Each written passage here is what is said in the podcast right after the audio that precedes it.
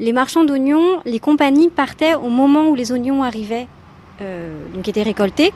On était à peu près au mois de juillet-août. Il fallait partir euh, juste après le pardon de, de la Sainte-Barbe.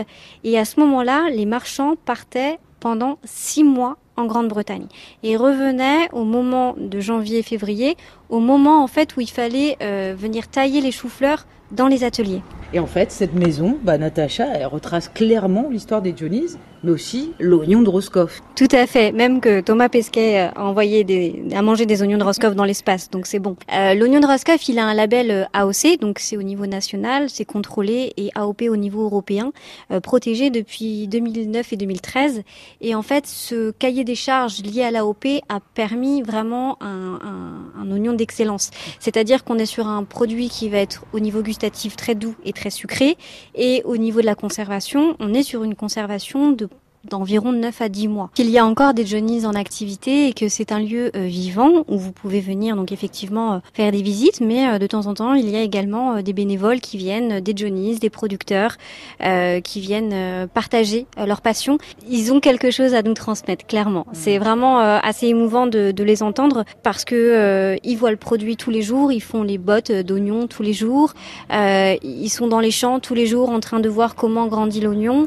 les Johnny ont des tas d'anecdotes à raconter, ce sont les personnes les très qualifiées pour en parler. Dans les, dans les années euh, 70 à peu près, le premier bateau qui part en Grande-Bretagne va emmener des oignons de Roscoff de l'autre côté. Donc ça va perpétuer, si vous voulez, cette traversée des oignons en Grande-Bretagne.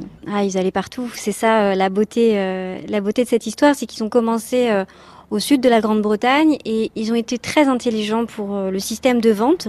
Ils ont euh, vendu leurs oignons donc au porte-à-porte. Il fallait imaginer qu'ils avaient des sabots en bois, euh, des, des, des, bâtons euh, avec accrochés devant et derrière des, des bottes d'oignons, enfin une tresse d'oignons quoi. Et en fait, ça pouvait peser jusqu'à 50 kilos. Et il fallait imaginer le bruit des sabots qui partaient le matin plus le bruit des oignons qui s'entrechoquent les uns contre les autres.